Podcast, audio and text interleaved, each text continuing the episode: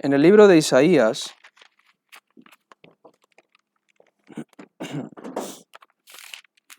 perdón, en el libro de Ezequiel, el libro de Ezequiel, Ezequiel capítulo 20, versículo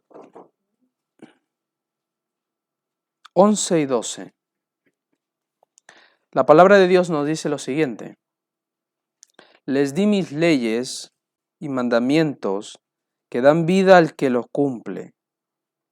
Les di también mis sábados para que fuese una señal entre mí y ellos, para que supiese que yo soy el Señor que los santifico.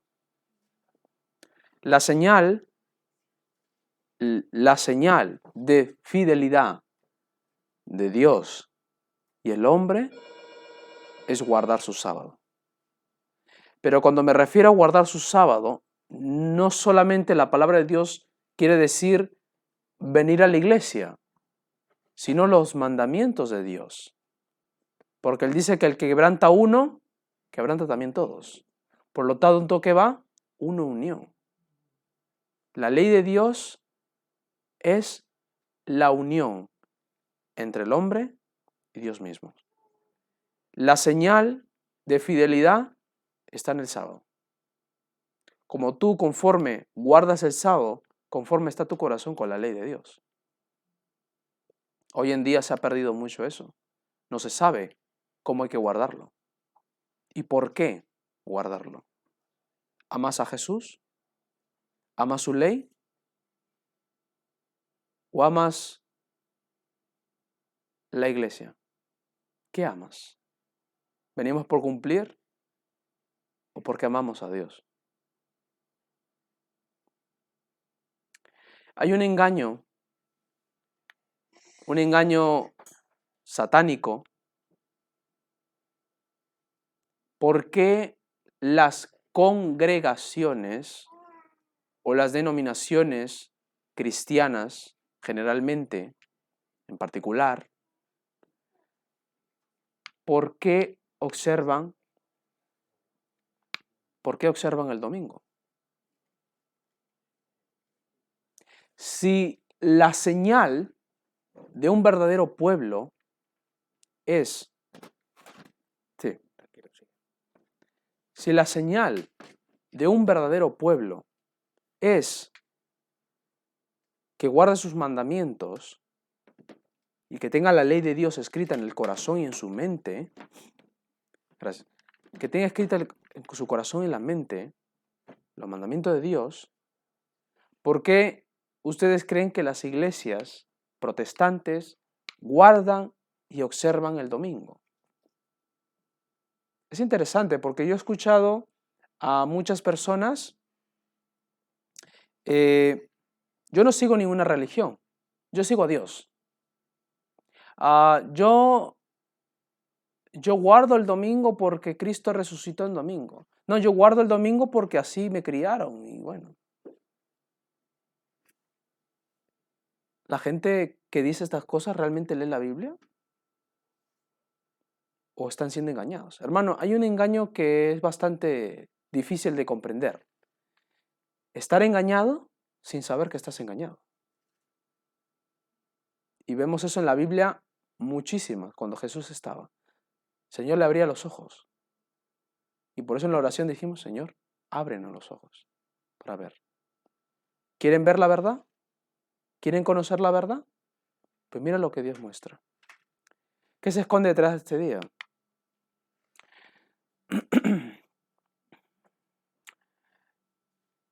¿Qué les trae recuerdo esto? Bueno, los que saben un poco historia, lo que han leído el conflicto de los siglos. ¿Alguien se acuerda de este hombre? Este hombre, el que vimos, se llama Constantino. Constantino era un emperador romano.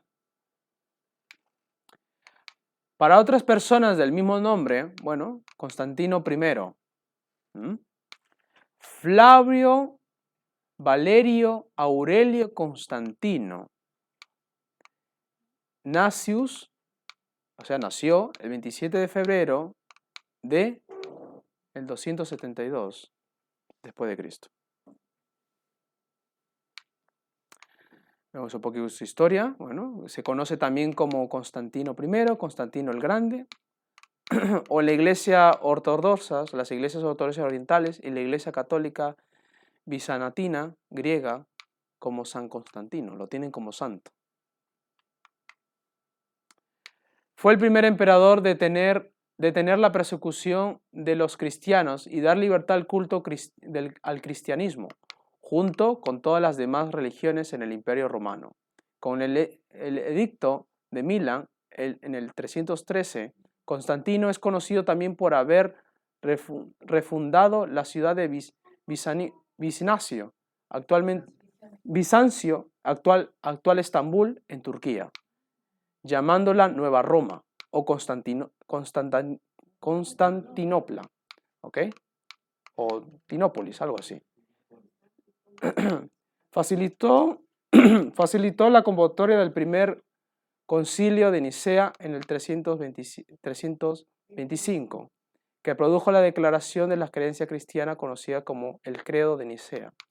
Se considera que esto fue esencial para la expansión de esta religión, y los historiadores, desde el Lantancio y Eusebio de Cesarea hasta nuestros días, lo, representa como el primer emperador cristiano, si bien fue bautizado cuando ya se encontraba en su lecho de muerte tras un largo catecumeneando. ¿no? Bueno, es prácticamente un poquito de lo que más se conoce de la historia de Constantino, pero fue el primer eh, emperador cristiano.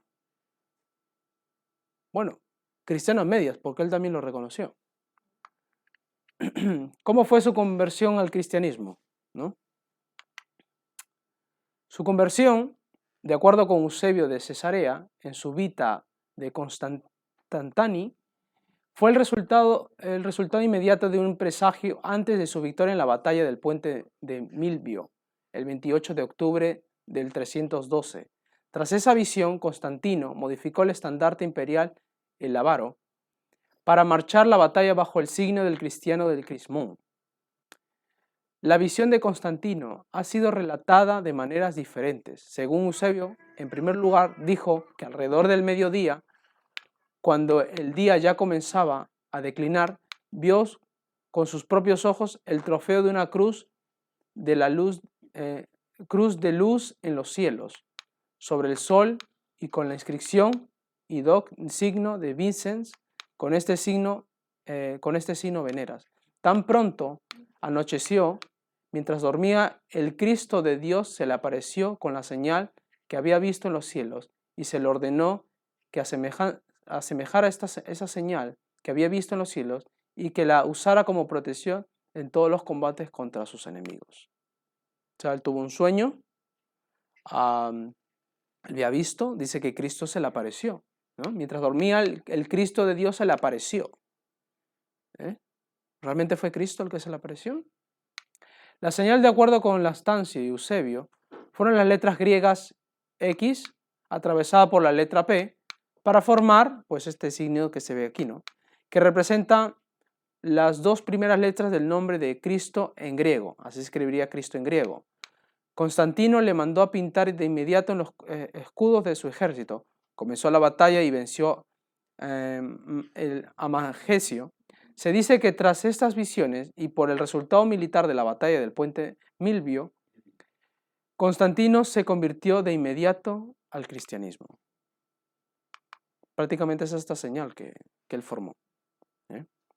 O sea, vemos aquí que, que esta señal supuestamente pues le dijo Cristo, pues se inspiró a poder ponerla en todos sus escudos, ¿verdad? Esta es la X y esta es la, la P, ¿no? Prácticamente eso es como se escribiría en griego el nombre de Cristo. Y él lo estaba usando pues en todas sus batallas y vio pues que él vencía, ¿eh? Que él vencía. ¿Realmente fue Dios que le mostró? Bueno, hoy en día en la Iglesia Católica, en la Iglesia Ortodoxa se conoce como San Constantino, como un santo, porque Dios le mostró esta señal. ¿no? Pero, pero ¿qué creía antes Constantino? O sea, ¿cuál fue su, su, su relación antes? Su relación con el cristianismo fue difícil, ya que fue educado en la adoración del dios Sol, Sol Invictus, cuyo símbolo portaba y cuyo culto estaba asociado oficialmente al del emperador. O sea, era, era su, desde pequeño, fue criado en esto. Ahora conoce el cristianismo y bueno, dice, pues, ¿ahora qué hago? Porque los dos, pues hay una base entre los dos.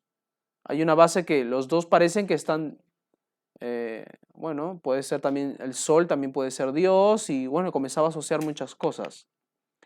El culto al sol fue conocido desde el primer rey de la antigua Roma hasta la institución del cristianismo como única fe del imperio. Los historiadores normalmente suelen diferenciar ambas deidades, aunque el rechazo de esta teoría por C. E. Hitmans ha encontrado respaldo. El título de Invictus fue un epíteto, utilizado por muchos dioses romanos como Júpiter, Marte, Hércules, Apolo, Silvano y se empezó a usar desde el siglo III a.C. O sea, ya había pues eh, de esta trascendencia de una adoración al dios, al dios Sol, ¿no? Este, prácticamente eso es lo que se usaba, el sol invictus, ¿no? Prácticamente esa la moneda, pues aquí vemos la moneda del emperador Probo, acerca del de 280 con el sol invictus, montado en una eh, cuadrija, ¿no? Aquí vemos, miren, unos caballitos y bueno, el sol supuestamente demostrado como un dios, un hombre. La leyenda del sol, el sol invicto, al sol invicto, al emperador de la izquierda, usa una corona solar, ¿no? Vemos aquí y pues prácticamente el dios también usaba esas coronas, ¿no? Y todo lo que eran sus representantes pues tenían este, este símbolo. Bueno, ¿qué pasó con Constantino? Bueno, los emperadores anteriores a Constantino grabaron el sol Invictus en sus monedas oficiales, lo que hemos visto en la parte anterior, con la leyenda Sol Invictus Committee, para de, para de este modo invocar al Sol Invictus como compañero del emperador. Las, las estatuillas del Sol Invictus, eh, cargadas por portaestandartes, aparecen en tres lugares del relieve del arco de Constantino. La moneda oficial de Constantino continuó llevando la leyenda relativa al Sol Invictus hasta el 323. Constantino decretó el 7 de marzo del 321 que, le, que el 10 solis, es decir, el domingo, sería el día romano de descanso. O sea, tenían que pues, poner un día en la cual eh, tenía que hacer una adoración para este día, para este, para este, este Dios. Bueno, aquí está prácticamente la, la orden que se da, ¿no? Entonces, este, vemos aquí cómo, cómo le dan la orden, ¿no? Aquí está en el otro idioma que ellos tenían y aquí pues eh, Vemos aquí, en el venerable día del sol se dejará los, a los magistrados y el pueblo de la ciudad descansar, y se cerrarán todos los talleres. En el campo, las personas ligadas a la agricultura podrán voluntaria, eh, em, agricultura podrán voluntaria y legítimamente continuar sus labores, pues con frecuencia sucede que el día, el día siguiente no es el adecuado para sembrar o plantar viña, pues se teme que por dejar pasar el momento propicio para tales operaciones se perderá el favor del cielo. ¿no? Esa es prácticamente la orden que se dio. Bueno, la Navidad también viene algo del paganismo, de esto. ¿eh? La Navidad, esto lo que estoy sacando es un poco de, Wikipedia, que saca un poquito más relatos de historia. Aunque no todo lo que dice Wikipedia es verdad, pero la gran mayoría sí tiene algo. Navidad proviene de la palabra eh, latina nativitas, natividad, que significa nacimiento y se refiere particularmente al nacimiento del Sol Invictus que se celebra cada 25 de diciembre. Esto debido a que en ninguna parte de la Biblia se menciona fecha exacta del nacimiento de Jesús. O sea, el nombre del 25 de diciembre pues es la fecha que ellos le pusieron para el nacimiento de este eh, sol. ¿no? Pero, ¿por qué el mundo pone como 25 de diciembre el nacimiento de Cristo? Y la gran mayoría de este mundo lo, lo celebra. Sea cristiano, evangélico, cristiano, lo que sea, lo celebra. La fiesta de la Navidad empezó a celebrarse como una fiesta cristiana a partir de la época de Constantino y en el año 336 apareció por primera vez tal fiesta en el calendario romano, gradualmente fue encontrado en las tradiciones oficiales de la iglesia cristiana, hasta que en el siglo V eh, queda ordenada oficialmente, eclipsando de todo a la fiesta del Sol Invictus. O sea, pasa de ser la fiesta de Invictus a ser una, una fiesta cristiana. Ah, bueno, nacimiento del sol, entonces, ah, pues, Cristo también es el sol. Entonces, bueno, no. comenzaron a asociar el paganismo con la religión, por así decirlo. Bueno, todos tenemos este calendario, ¿no? ¿Saben cuál es su nombre? El calendario común. ¿Cuál es el calendario que tenemos hoy en día en este país? ¿Eh? Hermano, ¿estamos engañados o qué? ¿El calendario qué? Grego, gregoriano. ¿Ok? Ah, algunos de ustedes pues dirán, pues, gregoriano. Yo pensé, bueno, el calendario de Dios, ¿vale? Porque Dios tiene su calendario. ¿Saben cuál era? El calendario judío, el calendario caraíta. Es el que Dios siempre se ha movido. Pero lamentablemente, ellos los de gregorianos, ellos dicen que estamos en el año 2021. Ellos son lo que dicen. Pero ¿qué año estamos en el calendario de Dios?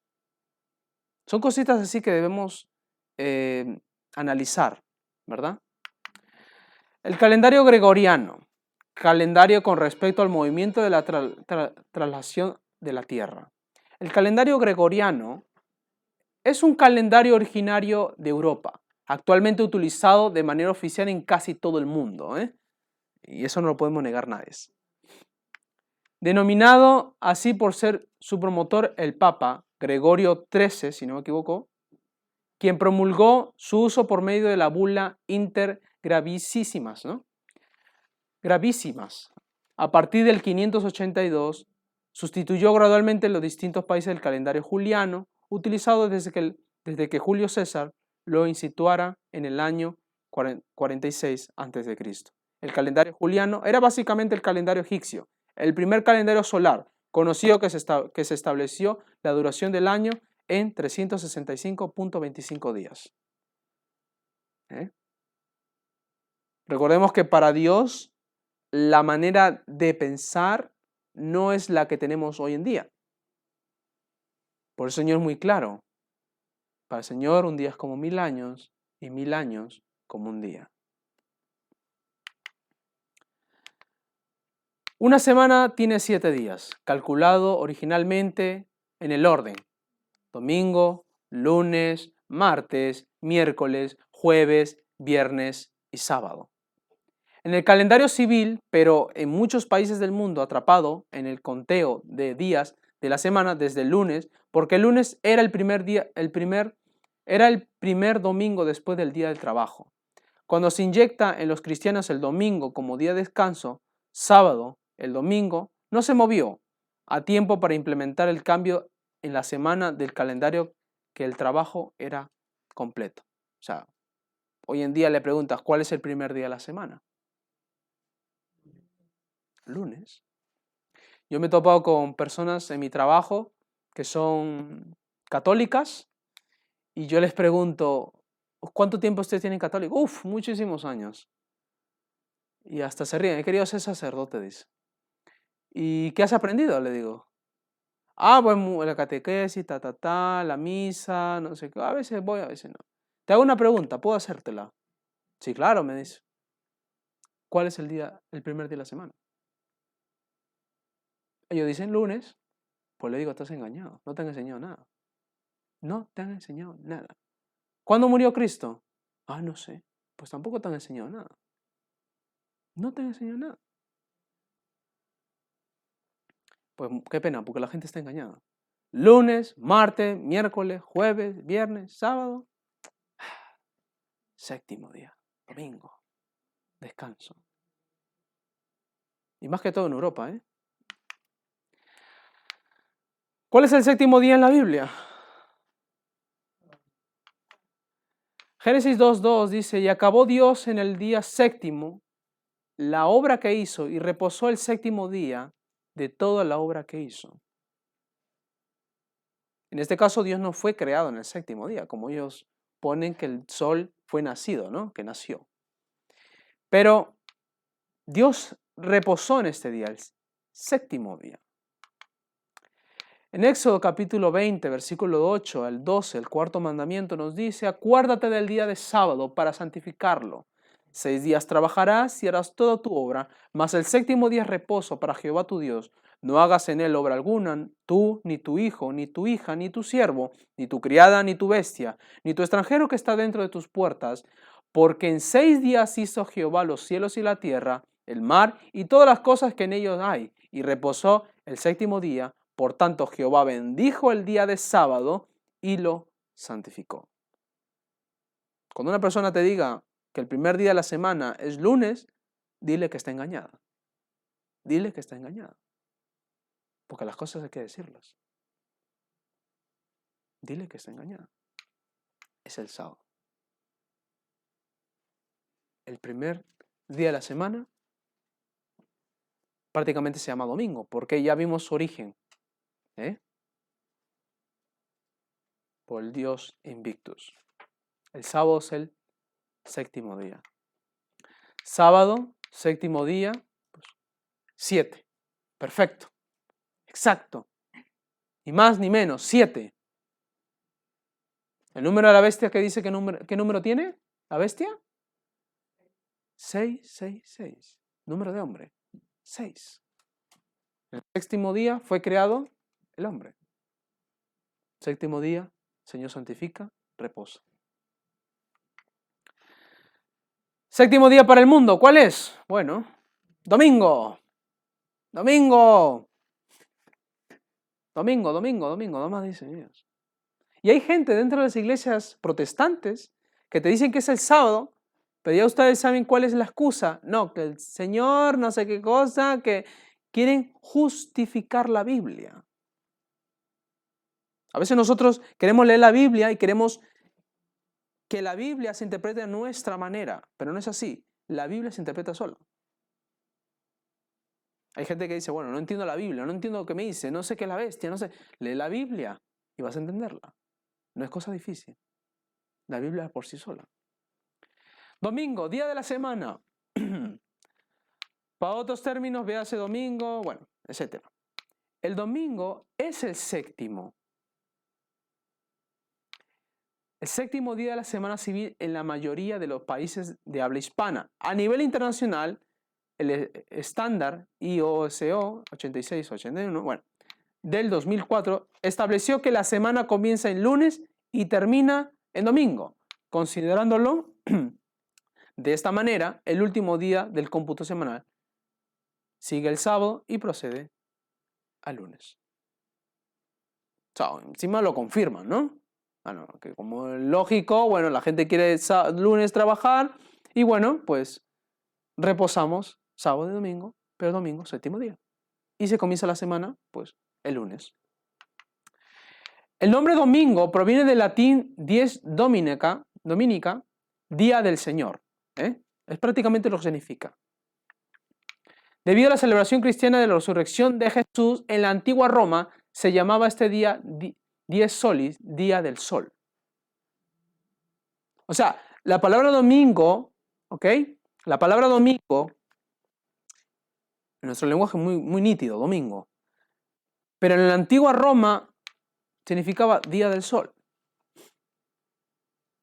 La palabra sábado, gracias a Dios, no ha sido tocada. O sea, el nombre del sábado. El sábado sigue siendo el mismo nombre de atrás y hasta ahora. Bueno, en español sábado, ¿no? En rumano sámbata, ¿no? Viene a decir las mismas connotaciones. Ah, en, hebreo, pues, sabbat, ¿eh? Bueno, en inglés cambia un poco, ¿no? Saturday. Pero claro, cuando tú vas a la iglesia te dicen Happy Sabbath. Porque no quieren decir Saturno. ¿Eh? Pero miren cómo, cómo se esa trascendencia. ¿eh? Domingo, le quieren decir el nombre del Señor, pero en la antigua Roma era Día del Sol. Ah, qué buena gente, mira, van a poner mi nombre en el séptimo día, encima le van a poner el Día del Señor, ¿no? ¿Cuál es el Día del Señor en la Biblia? Sábado. Mi santo día. Si retrajeres tu pie de pisar mi día santo y lo llamares delicia. O sea, Dios habla por sí mismo. ¿Pero qué hace el hombre? No me importa, yo sigo con lo mío y a mí lo que la gente diga y lo que el pueblo dice. No fue hasta el 7 de marzo del, año 321 cuando Constantino I, el Grande, decretó que el día del sol, actualmente, actual domingo, sería observado como el día de reposo civil obligatorio y aunque tradicionalmente se ha querido ver en esta ley una muestra del cristianismo del emperador, la ley no beneficiaba eh, específicamente a la iglesia, dado que el día del sol era refiriéndose al sol invictus. ¿Eh?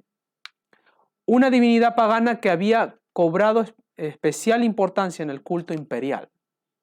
O sea, él no estaba pensando en para Dios, no, no, no, él decía, pues bueno, hay que tener un día y bueno, pues vamos a darle primero a glorificar nuestro reino. Vamos a glorificar el que nos dio todo. ¿eh? Y a Jesús, pues bueno, que me ayuda en la lucha, pero vamos a ponerlo también para que se adore ese día. Que nadie trabaje. Que nadie trabaje. Satanás copia. ¿eh? Él no crea, él copia nada más. El Señor también dio un reposo, ¿no? Él decía, seis días trabajarás, harás toda tu obra, más el séptimo día descanso. Satanás hace lo mismo. Seis días trabajarás, harás toda tu obra, pero el domingo, obligatorio, descanso. ¿Cuál es la diferencia? Sábado, primer día de la semana. La mayoría de las confesiones cristianas actualmente consideran el domingo como día de descanso, un día sagrado que habitualmente conlleva la asistencia a misa o al servicio dominical correspondiente. El rechazo de descanso dominical o a su valor religioso como día del Señor se da en iglesias como las Adventistas del séptimo día y otros grupos sabatistas que reivindican el reposo sabático del Antiguo Testamento como algo obligatorio para los cristianos. O sea, bueno, los adventistas y los sabatistas y algunos israelitas por ahí, ellos, pues bueno, no pasa nada, ¿no? Ellos quieren a su mundo, pero ¿qué dice? Reposo sabático del antiguo. O sea, ellos están en la antigua, no están actualizados. ¿eh? Cuando uno se topa con, o sea, con testigos o con otras religiones, ellos te dicen, pues bueno, la ley de Moisés, oh, la ley de Moisés. Tú, la ley mosaica, nada más. Tienes que actualizarte, ya no por, ya no por ley, sino por gracia. Y, cuesta, y cuesta bastante eh, hablar con estas personas porque se encierran mucho.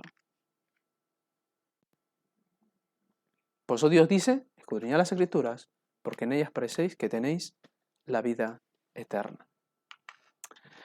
Los católicos guardan el domingo argumentando, ¿eh? escuchen bien esto, ¿eh? Argumentando que en este día ocurrieron los hechos más importantes relacionados con la salvación. Basado en la, traducción antes mencionada, de esta forma, así como los judíos guardaron el sábado para recordar la obra de creación, los judíos, ¿eh? Los judíos. En el Edén no había judío. Y el Señor lo santificó. ¿Por qué pone judío? De esta forma, así como los judíos guardan el sábado para recordar la hora de Señor, así los cristianos celebran el domingo para recordar la hora de redención. Mira, ¿qué? Ah, pues Cristo resucitó el primer de semana. Y eso es cierto. Y eso es cierto. Pero díganme ustedes, ¿cuál es más importante? ¿Que Cristo haya muerto o que Cristo haya resucitado? Lógicamente sería que Cristo haya muerto, porque si murió por nuestros pecados sería la obra de redención. Pero obviamente no se había completado y aún todavía falta completarse. ¿Qué es lo que está haciendo el Señor en el santuario? ¿La obra de qué? De expiación por nuestros pecados.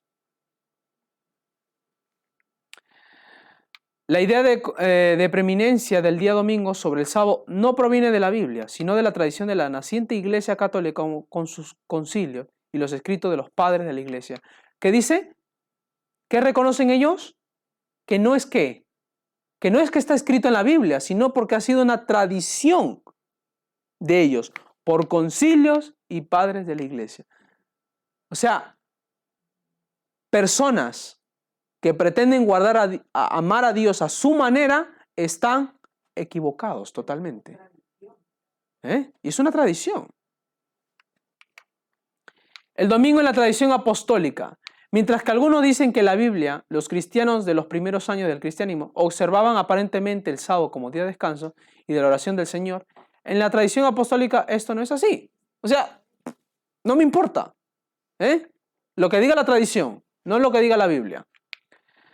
Existen numerosos testimonios de los padres apostólicos y, de los padres de la iglesia donde se afirman que los cristianos los primeros años del cristianismo empezaron a observar el domingo como día de descanso, de adoración al Señor, sustituyendo así el sábado por el domingo.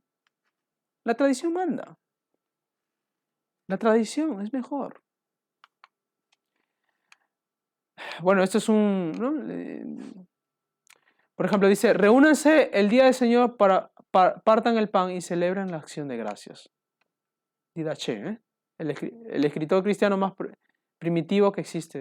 Eso es lo que dijo. Reúnanse el día del Señor, compartan el pan y bueno, celebren la acción de gracias. Otro dice, Ignacio de Antioquía, quien fue eh, ordenado obispo por el mismo Juan, Juan el Apóstol, escribió en el año 100. ¿Eh? A ver, a ver.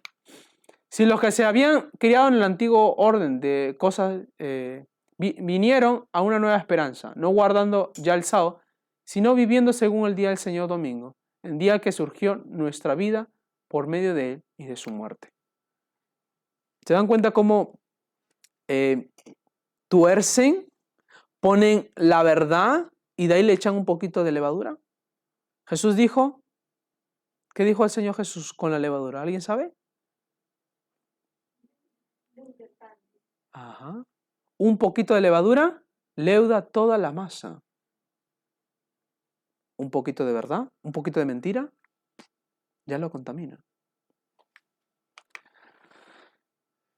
Otro, otro, otro padrecito, ¿no? Dice, los paganos lo llamaban Día del, Sol y debemos reconocerlo como tal con la mayor, mejor, con, como tal con la mejor voluntad puesto que en ese día apareció la luz del mundo y en ese día amaneció el sol de justicia. Una cosa no tiene que quitar la otra.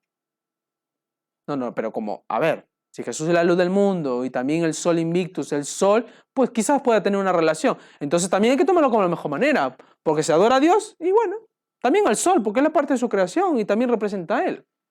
¿Es lo que Dios quería? ¿La Biblia o la tradición?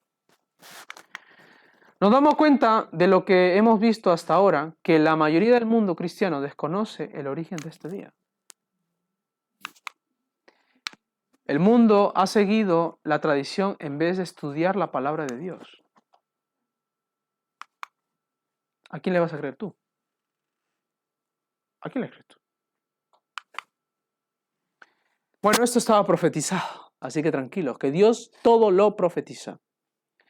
En Daniel 7:25 nos dice, insultarán, esta es la mejor, la mejor, em, la mejor traducción que he encontrado de este, de este capítulo, que me enamoró. Insultará al Dios Altísimo e irá acabando con su pueblo. Tratará de cambiar la ley de Dios y las fiestas religiosas y el pueblo de Dios estará bajo su poder durante tres años y medio. Daniel 7:25 profetiza qué cosa? Cambiar la ley de Dios. Tres años y medio bajo su poder. ¿Cuántos son tres años y medio? ¿Qué ocurrió en el año 538? ¿Qué ocurrió en el año 538? Algo muy importante. Justiniano y el ejército de las fuerzas católicas vencieron a los vándalos en el 534 y los otros dos en el 538. Eh, bueno, para los que no estuvieron en el estudio de Daniel capítulo 2, recordemos que la profecía hablaba de cuatro bestias. Babilonia, Medio Persia, Grecia y Roma. Cristo nació en el imperio ¿dónde? Romano. ¿Vale? En el año eh, menos 4 aproximadamente, cuando Cristo nació. Cristo aún murió, muere en el año 31 con el imperio romano.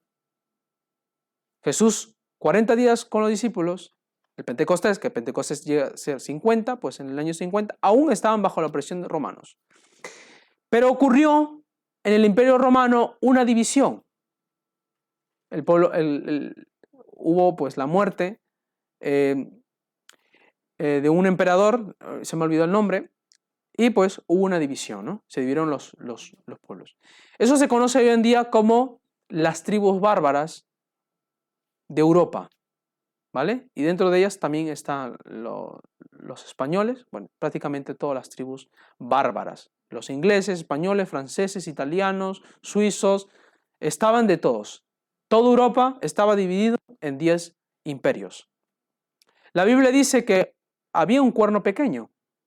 Este cuerno pequeño tomaría poder y debería, eh, derriba tres de ellos, ¿no? Y los dos últimos que le quedaban eran estos. Ya este poder romano, por así decirlo, em, francés, los franceses estaban atacando y dando duro, pues constituían las fuerzas católicas, o sea, los católicos fueron los que se reforzaron, ¿no? Esos se reforzaron porque la gran mayoría eran pues, ya creyentes. Para ese año, pues ya Constantino ya había cultivado la iglesia con el paganismo, con el imperio. Y bueno, los vándalos en el 534 los derriba y los otros dos en el 538. La península eh, itálica ahora está libre. El catolicismo podía alcanzar su plenitud ahora tanto en lo político como en lo religioso. Pues bueno, vamos a dominar este mundo y bueno, la Iglesia Católica pues fue una de las grandes fuerzas en ese entonces. El papado. En Roma la Iglesia se fortaleció y para el año 538 el Papa se había eh, en el rey más poderoso de toda Europa. Un hombre cristiano, representante de Cristo, representante del primer papa que dicen que fue Pedro, toma el poder. ¿Qué quería el pueblo judío? Libertad, un libertador. Y, con eso siguieron, ¿no? Vamos a... Tantos conflictos queremos paz. Y yo voy a reinar la paz. Pero se convirtió en lo más poderoso como, como era, eh, él era el rey, comandaba ejércitos con los cuales podía hacer cumplir por las fuerzas los decretos religiosos. Esta combinación de la iglesia con el gobierno se convirtió en una institución conocida como el papado. Ahí viene. Pues bueno, ganaron los católicos, ganaron las fuerzas romanas. ¿Y qué hicieron? Necesitamos a alguien que nos dé pues la cabeza. Bueno, un papa. Un papa. El 538, poder supremo papal en Europa. Recuerden la fecha, 538 es donde cogen este poder. En Apocalipsis 12:6 dice, y la mujer huyó al desierto, donde tiene lugar preparado por Dios, para que allí la sustente por 1260 días. ¿Tres años y medio? ¿1260? ¿Será lo mismo? ¿Eh? ¿1260 días y tres años y medio será lo mismo?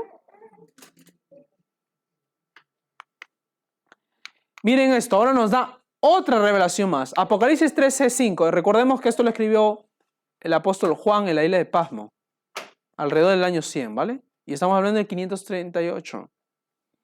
También se le dio boca que hablaba grandes cosas y blasfemias, y se le dio autoridad para actuar durante cuántos? 42 meses. Ahora relacionen 3 años y medio, 1260 días y 42 meses. Les pregunto, ¿serán lo mismo los tres? El primer periodo de Daniel, capítulo 7, equivale a un tiempo o año, tiempos, tiempos, y la mitad de un tiempo, tres años y medio. O un año. 360 días judíos, eso es lo que equivale, ver capítulo 4, versículo, eh, bueno, ahí van las referencias, dos tiempos o dos años. 360 días, un año, 720 días, dos años, medio tiempo, pues medio año, 180 días. Sumado esto se nos da un total de 1260 días o años, siguiendo el cómputo bíblico de día por año en Ezequiel. Dios, pues dijo día por año, ¿y qué tenía que haber? 1260 días, 1260 años. Para un judío, un año equivale a 360. ¿Vale? 360 más 720, porque ya vamos tres años, sumamos. Y medio año, pues 180 días. Nos equivale a 1260 días u años. El segundo periodo de tiempo en Apocalipsis 13 equivale a 42 meses. Un mes equivale a 30 días por 42 meses. 30 por 42, ¿cuánto es? 1260 días. Ambos periodos de, tiempo son lo mismo y está en armonía con el periodo de, hegemonía papal que duró 1260 años. O sea, dice que se le tenía que dar poder durante cuánto? 42 meses, tiempos, tiempos y medio tiempo, tres años y medio, y 1260 días. La mujer huyó, dice, ¿no? La mujer representa a la iglesia, huyó al desierto, ¿no? Para que esta bestia no le, no le devorase, ¿no? 1260, 42, tres años y medio equivale. Tiempos, tiempos y medio tiempo. ¿Cuándo cayó el poder papal? Desde el 538. ¿Recuerdan la, persecución que hubo en Europa? El poder papal, más que todo. La primera persecución, ¿dónde se activó? Bueno, hablando en el Imperio Romano. Sí, en el Imperio Papal. Fue en España. ¿Eh? Por eso ustedes cuando van a las ciudades de España, pues ven mucho tema católico. Hay muchísimo, muchísimo. ¿Eh? Muchísimo. Y uno de ellos estuvimos también en el Escorial. Ya vimos también un poco de historia, que fue construido pues en estos medios de años. Y, y, Dios quiera que podamos ir a Toledo para mostrar un poquito más de esa historia. Espero que el museo, el museo este pueda estar abierto de la Inquisición. Pero ¿cuándo cayó este poder? La Biblia dice que tenía que tener qué? Bueno, las tropas francesas encontraron en Roma el 15 de febrero del año 1798, precisamente el día que se cumplía, 10, 20, 23, décimo tercer aniversario del pontífico Pío VI, ¿no?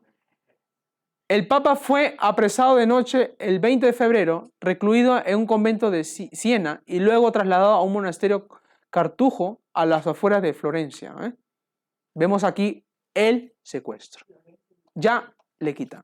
Los franceses son los que da el poder papal y los franceses le quitan. Italia no tiene que nada que ver. Italia no tiene nada que ver. ¿Eh? Italia por nombre y por tapar, pero los franceses son los que le dieron el poder a ellos. En 1798 cae una herida muy dolorosa para este poder papal. Apocalipsis 13, capítulo 3, versículo 5 dice, Vi una de sus cabezas como herida de muerte, pero su herida mortal fue sanada y se murió toda la tierra en pos de la bestia. Y adoraron al dragón que había dado autoridad a la bestia, y adoraron a la bestia, diciendo, ¿quién como la bestia? ¿Y quién podrá luchar contra ella? También se le dio boca que hablase grandes cosas y blasfemias, y se le dio autoridad para actuar 42 meses. 1260 años es lo que dura este poder papal, y tiene una herida mortal con quién? ¿Quién lo secuestró al Papa? ¿Eh? ¿Quién, quién, quién fue? Un conocido muy grande. Napoleón, exactamente, sí. Pero dice que después de que Napoleón le dio una herida de muerte, la tierra se maravilla de este poder. ¿Algunos reconocen este poder? ¿Papal? ¿Cómo está viajando por el mundo obteniendo la paz? La tierra se está maravillando de quién? Del Papa. Se está maravillando del Papa. ¡Ah, qué bueno es el Papa! Miren, qué casualidad que hace poco estuvo el Papa en las tierras donde está la guerra actualmente. El único, el único que puede dar la paz mundial es el Papa. Es el único. Un católico con poder en casi toda la, en, toda la tierra, con religioso, ahorita no tiene poder político, tiene este poder y es el único que puede entrar a estas tierras con ortodoxos, buistas, chintoístas, judíos, anglicanos, musulmanes. Es el único que está uniendo lazos. Vamos a la paz. Todos unidos. ¿Qué está haciendo estas guerras? ¿Eh? Ya hablaremos de Daniel capítulo 11, versículo 40 y 45, que nos muestra esto lo que está pasando en Israel. ¿Han visto lo que está pasando en Israel todos? ¿Sí? Ok. Qué desgracia, ¿no? Qué pena. Pero estaba profetizado. Y la gente hoy en día, pobrecito, oremos. Pero no dice, oye, hermano, la profecía está cumpliendo delante de nuestros ojos. El Señor está pronto a venir ya. Pero, pero, después de que esta muerte herida y la tierra se está maravillando, nosotros estamos viviendo en este, en ahora, estamos viviendo aquí. Se maravilló toda la tierra. Y lo que vamos a seguir, adoraron al dragón. Y eso es lo que va a ser el siguiente tema. ¿Cómo adoran al dragón? Y dice que después de esa adoración, los que no quieren adorarlo, ¿qué dice? Se le dio autoridad para actuar durante 42 meses. Vuelve a actuar 1260 días. Y para los que no quieren saber más, eh, Daniel capítulo 12 en adelante. 1260, 1335, 1290 días o años son los que reinan. Ahora, eh, eh, ¿cuánto tiempo reinó este poder papal? Del 538 a 1798. Cuando una persona quiere saber la edad de una persona, ¿cómo hace? Resta, ¿no? O sea, si nació en el 538 y está, si estaríamos en el año 1798, ¿cuántos años son? ¿Alguien puede restarlo, por favor? Que tenga 1260. A ver, ¿todo lo tiene? Réstenlo. 538 menos 1798, ¿cuánto nos da? 1798. 1260. Hermanos, la Biblia, la Biblia nos da un claro cómputo de lo que el papado hace. Ahora, cuando vemos la ley de Dios, acuérdate de santificar el día sábado. El Señor dice, no lo profanes. El hombre que hace, lo profana. Dios dice, acuérdate, el hombre se olvida. ¿Y qué es lo que hizo Satanás? Poquito a poquito se fue introduciendo para que este día fuera olvidado. Y la gente pues diga, ah, no, séptimo día, domingo. Y los cristianos verdaderos, séptimo día, sábado, santo. Pero me da mucha pena que aún los que reconocen el sábado, lo profanan. Reconocen el sábado que se y lo profanan. Y lo pisan y lo pisotean. ¿Cómo? Hablando sus propias palabras. ¿Quién habla en ti? ¿Quién habla en ti? ¿Eres tú el que hablas? ¿O tiene que ser el Espíritu de Dios el que tiene que hablar por ti? Hermanos, si hablamos nosotros, Dios no está con nosotros. Tiene que hablar el Espíritu de Dios en nuestra vida. Por eso es importante enseñar a la gente la verdad que por esta razón, ahora lo vemos en el siguiente tema, que por esta razón mucha gente se va a perder por no enseñarles una cosa tan sencilla. Como dije en la mañana, el problema del hombre es que no reconoce. No reconoce. No le gusta reconocer. No. Le dicen algo, no lo quiere reconocer. Hermanos, el primer paso que Dios necesita para que nos entreguemos a Él, reconocer. Y ustedes dirán, pues reconocer qué? Reconocer tu condición. Reconocer tu vida, cómo está con Dios. Reconocer cómo está tu vida íntima con Dios.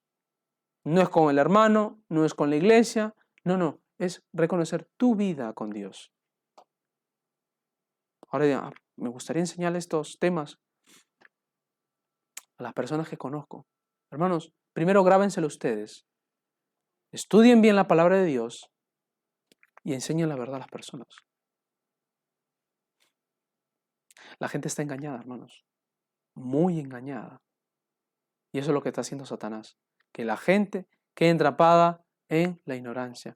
Mi pueblo se perdió por falta de qué? De conocimiento. Ahora, ¿este pueblo conocía o no conoce? El mundo adventista conoce la verdad de Dios o no conoce. Pero cuando me refiero a adventista, no me estoy refiriendo solamente a la iglesia adventista, estoy refiriendo a toda aquella persona que quiere prepararse para la segunda venida de Cristo. ¿Conoce o no conoce? Han escuchado. Mi pueblo se perdió por falta de conocimiento, por cuanto ellos rechazaron el conocimiento de Dios. Y mucha gente hoy en día, no, no, no, no, no encuentro trabajo, sábado, justo. Quebranto el sábado de Dios, quebranto su ley, quebranto su pacto y no entramos con Dios, con Dios al reposo. No, no, es que como no he tenido trabajo, yo tengo que ir el sábado a trabajar porque mi familia se muere o, o, no tengo nada, o qué hago, quién me paga la habitación, quién me paga mi casa, ¿Quién? No, hermano, si tú eres fiel, Dios dice que te va a proveer. Dios prueba hasta el último. Él no prueba más de lo que tú no puedes soportar. Que dice que juntamente con la tentación, siempre que hay, la salida. ¿Te tienta a trabajar en sábado? ¿Te tienta a dudar? Confía en Dios. Confía en Dios. Confía más en Él. No trabajes en Él en ese día. Pero no vaya a ser que dejes de trabajar en sábado, pero con otro mandamiento lo descuides. No equivale de nada. Dios dice, si me amáis, guardad mis mandamientos. Es lo que Dios quiere. Hermanos, la verdad está en la Biblia y nada más en la Biblia. Tú le puedes enseñar a cualquier persona con esto la verdad de Dios. Y con los escritos inspirados, vaya, es una maravilla, es una, una dulzura. Mucha gente piensa que los escritos de lenguaje solamente son para nosotros, para los que conocen. Los escritos de lenguaje fueron hechos para todos. Ateo, no ateo, evangélico, no evangélico, todos no, fueron hechos para todos. Conocí una hermana que me dijo, no, no, no departes el conflicto en los siglos, ¿por qué vas a departir eso? La gente no lo entiende, no sabe ni qué es el lenguaje. Hermana, creo que usted no ha entendido quién es el lenguaje. Porque el lenguaje ya murió. Y es el Espíritu de Dios que habla en ese libro, no es el lenguaje. El lenguaje ya está descansando, espera la segunda venida de Cristo. Y he encontrado personas que han leído el, el Espíritu de Profecía y saben historias como nunca antes. Yo me acuerdo que en la iglesia que estaba antes, vino un hombre polaco y yo estaba dando la escuela sabática y yo pensé que este hombre eh, pues era adventista, nunca lo había visto y pensé que era adventista porque en la escuela sabática justo estábamos tocando Apocalipsis y todas esas cosas y pues él estaba opinando, ¿no? Y comentaba, dialogaba. Y al final, después del, tema de la escuela sabática, yo me presento y le digo, hola, ¿qué tal? Mi nombre es tal, tal. Y él me dice, yo también soy así, sí. Le digo, ¿tú vienes de alguna iglesia adventista? No, no, primer día me dice. Ah, vale, ¿y cómo llegaste? Con un libro. Me enseñó el libro, Conflicto de los Siglos. Lo había conseguido en Barcelona. Y estaba encantado. Hoy en día no sé de su vida, espero que el Señor lo guíe. Se llamaba, eh, bueno, un polaco. Eh, ahorita se me olvidó el nombre, pero la verdad que pienso mucho en él y no sé qué será de su vida. Lo único que sé que iba a ir a Alicante, pero no, no sé más, porque el frío. Entonces, hermanos, la verdad de Dios es para todos. Dios llama a su pueblo. Y prepárense porque lo que viene es cierto. La palabra de Dios siempre tiene razón, siempre va a tener razón. Hermanos, siempre, siempre, siempre va a tener la razón. No hay que excusarlo, hay que estudiarlo. Cuando una verdad llega a tu vida, no digas no, di, quiero escucharte. Quizás esa persona que tú le digas quiere escucharte, y, y dejas que esa persona hable, y si está equivocada, tú le puedes enseñar con la palabra de Dios que ha entendido mal. Hay mucha gente que no quiere reconocer. Mucha gente que no quiere reconocer. Conozco unas personas que predican en la zona de Luche, en el metro, siempre están los jueves ahí. y ellos te preguntan sobre juicio y hablan del juicio y te preguntan si crees un juicio y dice que si tú eh, has pecado o has hecho, pues te vas a perder o te vas al infierno, etc. Entonces cuando tú conoces a estas personas y ellos te dicen, no, no, es que la ley de Dios tienes que obedecerla. Y yo le pregunto, ¿tú sabes cuál es el día sábado? Es una ley de Dios. No, no, no, pero eso yo no, dice. Le digo, si tú quebrantes esa ley, vas a perderte entonces. Eso es lo que me estás diciendo tú. Y la gente no quiere reconocer. Cuando le estaba mostrando, se estaban yendo. Me acuerdo estaba con Daniela y no, no querían escuchar. Porque hay mucha gente que está endureciendo su corazón. Predican la palabra de Dios, pero el Señor no está actuando en esa manera. La verdad de Dios actúa por palabra de Dios escrita y con mucha meditación. No es ir de correr, Dios te ama y mira esto, ven a mi iglesia, ven. No, no, no, no, no. Es conocer a la persona, entrar poco a poco con la persona y sentarte con ella y estudiar y meditar con esta persona. ¿No? La persona tiene muchas preguntas, se cuestiona mucho, mucho, mucho, mucho. Pero Dios nos muestra. Así que nada, hermanos, esto fue el tema de, esta, de, esta, de este primer sermón. La palabra de Dios siempre tiene razón. Por lo tanto, el día domingo es un día pagano, no tiene nada que ver con la Biblia. Yo les podía haber mostrado solamente ocho versículos en la Biblia que solamente se menciona el primer día de la semana. Solamente ocho, no van a encontrar más. Se titula Primer día de la semana, lo buscan en internet, solamente aparecen ocho versículos acerca de ello.